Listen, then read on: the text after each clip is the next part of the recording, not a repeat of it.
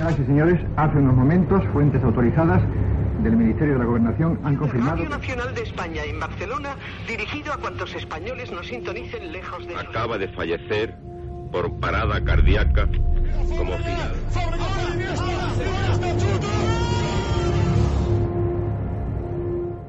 Historias de la historia. Fernando Lumbreras. Dirige Orlando Madariaga.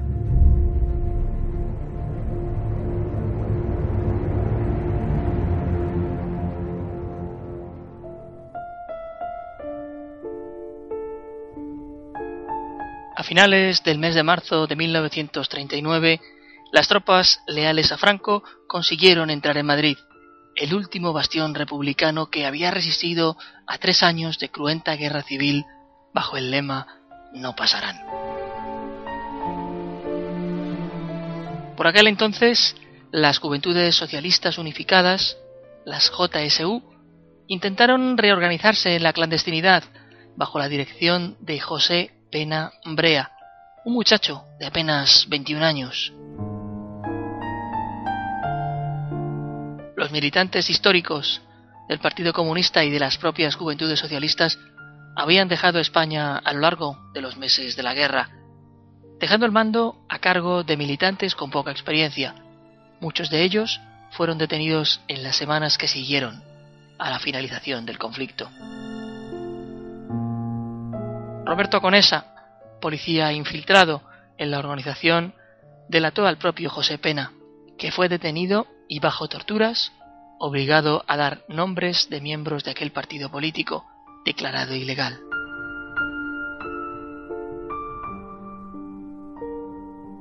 La práctica totalidad de la cúpula de las JSU cayó y con ella el archivo que contenía a los militantes.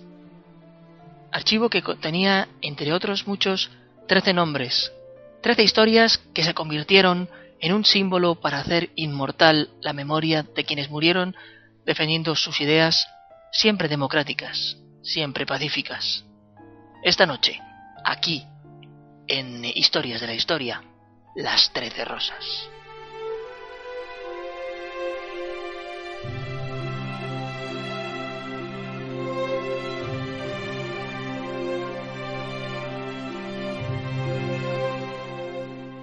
A las 5 de la mañana del 5 de agosto de 1939, un camión destartalado y viejo se detenía junto a la puerta principal de la hoy desaparecida cárcel de mujeres de ventas. A los pocos minutos, las trece muchachas salían, emparejadas, escoltadas por tres guardias civiles cada pareja, y subieron poco a poco al camión. Habían pasado la noche en la capilla, rezando, dándose ánimos las unas a las otras. De camino a los vehículos iban con la cabeza en alto, no lloraban.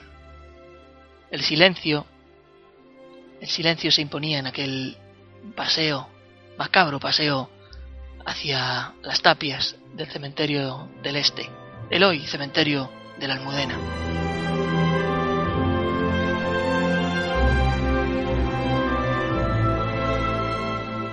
Sobre la mesa de Carmen Castro, directora de la cárcel, habían quedado las solicitudes de indulto que habían redactado de su puño y letra cada una de las muchachas y que ella se negó siquiera a tramitar.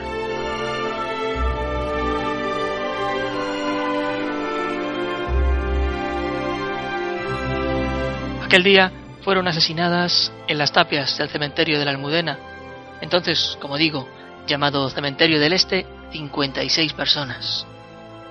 Pero de entre todas ellas destacan nuestras 13 protagonistas. Carmen Barrero contaba entonces con 22 años. Era una simple modista afiliada al Partido Comunista que estuvo trabajando durante la guerra en varios talleres de Valencia. Martina Barroso también era modista. También tenía 22 años. Estuvo sirviendo en un comedor social durante los meses del conflicto. Blanca Brisac era hija de un próspero empresario francés y trabajaba como pianista. Tras casarse con un alto mando de las JSU, se dedicó también a la costura. Pilar Bueno, también modista, vivía con sus tíos en un piso de la calle Príncipe de Vergara. tenía 26 años. Julia Conesa tenía 19 y era una gran aficionada al deporte.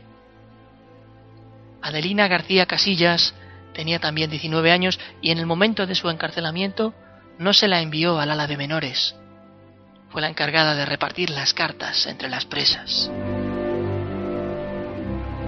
Elena Gil regresó a Madrid desde Murcia a los pocos días de terminada la guerra para poder llevar a cabo acciones políticas en la capital. Fue detenida a finales de mayo de 1939. Virtudes González también tenía 19 años y una vida política muy activa entre comités clandestinos y pequeños círculos de debate, también al margen de la legalidad. Ana López Gallego había estudiado en la Escuela Nacional de Castillejos del madrileño barrio de Tetuán, muy cerca de donde se encuentran emplazados nuestros estudios. Durante la guerra fue secretaria de la radio de Chamartín de la Rosa. Joaquina López Lafitte era hija de un militar asturiano, estudiante de 23 años.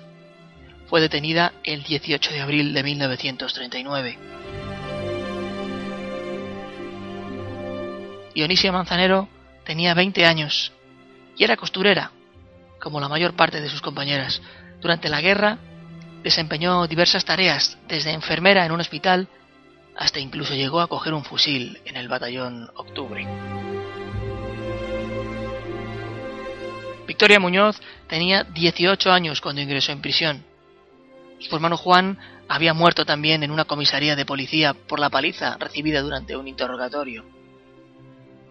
Luisa Rodríguez de la Fuente tenía la misma edad que Victoria y era miembro del Partido Comunista. Su amistad con algunos de los cabecillas del grupo clandestino del madrileño barrio de Chamartín hizo que fuese delatada primero y detenida después. El pelotón ajustició primero a los hombres, a los que dispuso en varios grupos, y acto seguido, sin siquiera tomar un momento de pausa, le siguieron las mujeres. Eran casi las ocho de la mañana cuando se escucharon los disparos de Gracia en la prisión, sonidos que callaban de una vez las voces y las ideas, pero que no consiguieron vencer al olvido, implacable aliado de cualquier dictadura.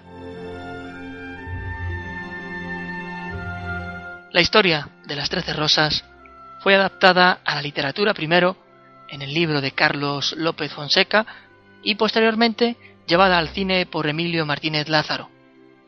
Aún hoy, en esas viejas tapias del cementerio de la Almudena, permanece una placa que recuerda no el lugar en el que fueron asesinadas, pero sí el hecho ominoso en sí mismo para que, como ellas mismas llegaron a afirmar en alguna ocasión, su nombre no se borrase de la memoria.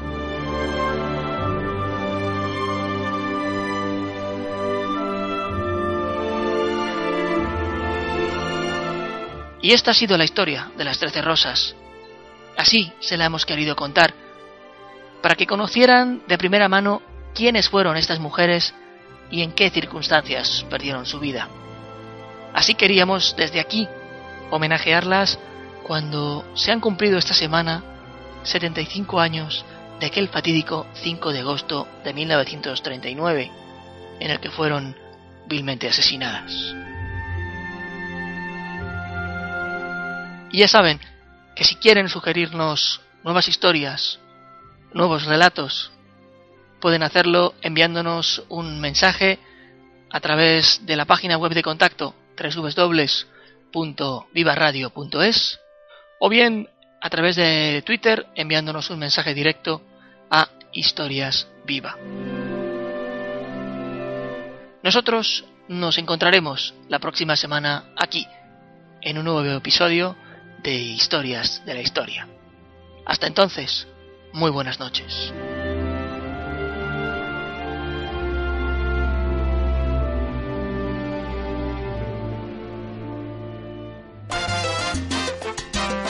Estás escuchando Viva en www.vivaradio.es.